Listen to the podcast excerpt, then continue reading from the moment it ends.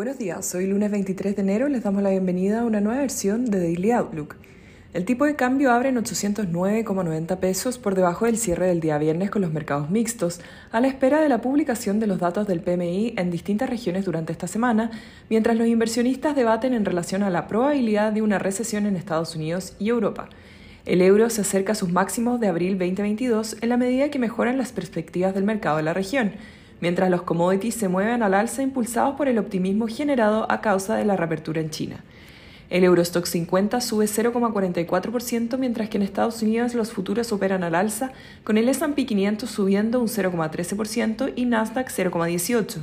Por su parte, en Asia los mercados cierran una jornada positiva con el CCI 300 avanzando un 0,61 y el Hang Seng un 1,82%, mientras el Nikkei en Japón cerró con una subida de 1,33%. Los commodities transan al alza, con el cobre subiendo un 0,09% y el petróleo WTI un 0,94%. La moneda estadounidense a través del dólar index se aprecia 0,10%. Por su parte, la tasa del bono del Tesoro a 10 años se encuentra en 3,53%, 6 puntos base por sobre el cierre previo. El tipo de cambio opera en 816 hasta ahora con las monedas emergentes mixtas. En cuanto a los técnicos, las principales resistencias se encuentran en 818 y luego en 820. Por su parte, a la baja, los principales soportes se encuentran en 815 y luego en 810.